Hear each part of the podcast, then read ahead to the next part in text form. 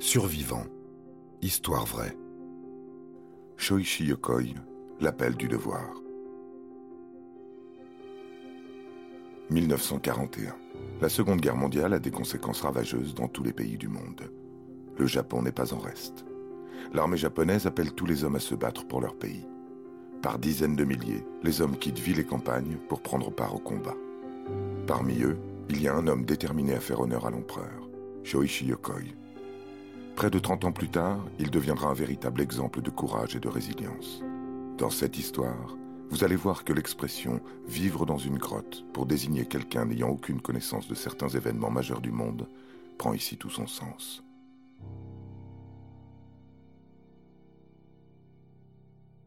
Shoichi Yokoi troque son matériel de tailleur, un métier dans lequel il excelle à Nagoya, contre un fusil et un couteau de combat. Après un entraînement intensif de quelques semaines, le voilà prêt à partir avec sa division dans les Philippines, sur l'île de Guam. Cette petite partie de l'archipel constitue une position stratégique pour l'armée américaine. Les Japonais doivent défendre le territoire coûte que coûte. Arrivé en février 1943, il ne se doutait pas qu'il allait y rester piégé pendant de longues années. Lorsque les Américains débarquent sur l'île en 1944, à moins d'un an de la fin officielle de la guerre, l'armée japonaise est presque décimée. Il ne reste que quelques courageux soldats pour assurer les défenses, mais ça ne suffira pas. Shoichi Yokoi a vite compris que la situation n'allait pas tourner en sa faveur. Malgré tout, il reste fidèle à ses convictions patriotiques, et plutôt que de quitter l'île, il décide d'y rester et de s'y cacher en attendant l'arrivée des renforts. Nous sommes le 3 septembre 1944 et Shoichi Yokoi, ainsi que neuf autres de ses camarades de combat, sont déclarés morts, faute d'avoir retrouvé leur corps. La mère de Shoichi, en apprenant la mort de son jeune fils de 26 ans, fait construire une stèle dans le cimetière de la petite ville dont il est originaire. Elle pleure jour et nuit sa disparition, sans savoir que ce dernier est confortablement installé dans un abri de fortune. Des dix rescapés de l'armée japonaise, il n'en reste que trois. Shoichi Yokoi et deux autres camarades ont décidé de survivre dans la jungle, tandis que les autres ont préféré se rendre à l'armée américaine. Le climat tropical, bien que rude, leur fournit le strict nécessaire. De plus, quelques villages sont encore debout sur l'île. Il est très facile de voler un peu de nourriture et surtout des outils. Shoichi décide d'établir un campement dans une forêt de bambou. C'est un matériau très malléable. Avec un peu d'ingéniosité, on peut tout fabriquer. L'ancien tailleur, plus malin que ses autres camarades, dirige les opérations. Grâce à une vieille douille d'obus, il est parvenu à se construire une truelle. Cet outil de fortune lui permet de creuser les fondations d'un véritable abri. Pendant plusieurs jours, les trois soldats s'affairent à tailler, couper, relier les branches de bambou entre elles pour construire un bunker. Le résultat final est époustouflant. Un système d'aération et d'évacuation des eaux leur permet d'avoir des commodités à l'intérieur de l'abri, mais aussi une pièce à vivre et une vraie cuisine. Shoichi est également un bon cuisinier. À partir de rien, il est capable de faire des miracles. Les conditions de vie s'améliorent de jour en jour. La nuit, les soldats se faufilent dans les villages pour récolter quelques fruits, quelques légumes, voire même du bétail lorsqu'ils sont chanceux. Puis, ils finissent par se débrouiller avec ce qu'ils ont à leur disposition. Leurs petites virées sont de plus en plus risquées. Que se passerait-il si un Américain les surprenait avec un poulet entre les mains? En réalité, ce qu'ils ne savent pas, c'est que la guerre est totalement finie. Plus aucun soldat n'occupe le territoire.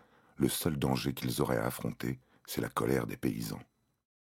Avec les outils récupérés, ils parviennent à fabriquer de quoi pêcher et chasser. Les menus ne sont pas très variés. Grenouilles, anguilles et rats sont leur lot quotidien. Et avec le temps et l'épuisement causé par le stress et les conditions de vie difficiles dans la jungle, des tensions apparaissent dans le groupe. Les soldats prétendent que le partage des rations n'est pas très équilibré. Après une dispute, les deux camarades de Shoichi décident de l'abandonner pour bâtir leur propre campement. À maintenant plus de trente ans, le jeune homme se retrouve livré à lui-même. Cet isolement ne l'empêche pas de continuer sa vie forcée d'ermite.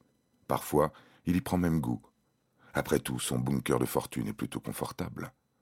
Il a réuni le matériel nécessaire pour prendre soin de lui, se couper les cheveux notamment, et se fabriquer ses propres vêtements.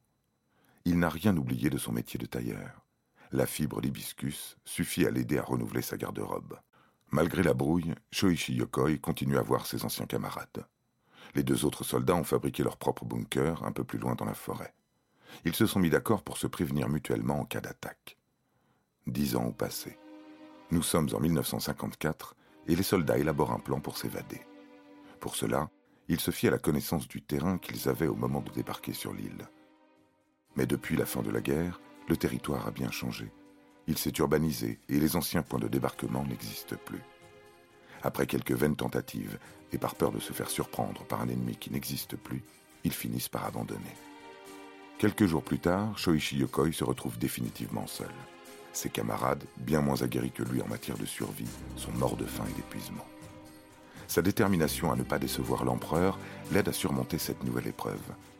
Le 24 janvier 1962, deux pêcheurs remontent la rivière pour récupérer leur prise dans des pièges posés non loin du campement secret de Yokoi. Ils surprennent un vieillard en train de voler le fruit de leur effort. Les hommes se jettent sur lui. Leur adversaire est très affaibli. Il n'oppose aucune résistance. Après l'avoir interrogé, ils comprennent que le vieux vagabond auquel ils ont affaire est en réalité un ancien soldat. Shoichi Yokoi est emmené auprès des autorités locales. Il leur livre son incroyable histoire. Et le 2 février, après plus de 28 ans de survie dans la jungle, il retrouve son pays natal. Malheureusement, le Japon de 1962 a bien changé. Shoichi est perdu. Sa famille et ses amis sont morts et sa maison a été rasée au profit d'un grand building. Pour son service et son courage, le gouvernement lui offre un toit et lui verse une pension.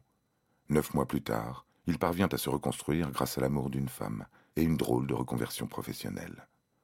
Le directeur d'une chaîne de télévision lui propose d'animer une émission de survie. Quoi de plus normal, puisque Shoichi en a largement les compétences.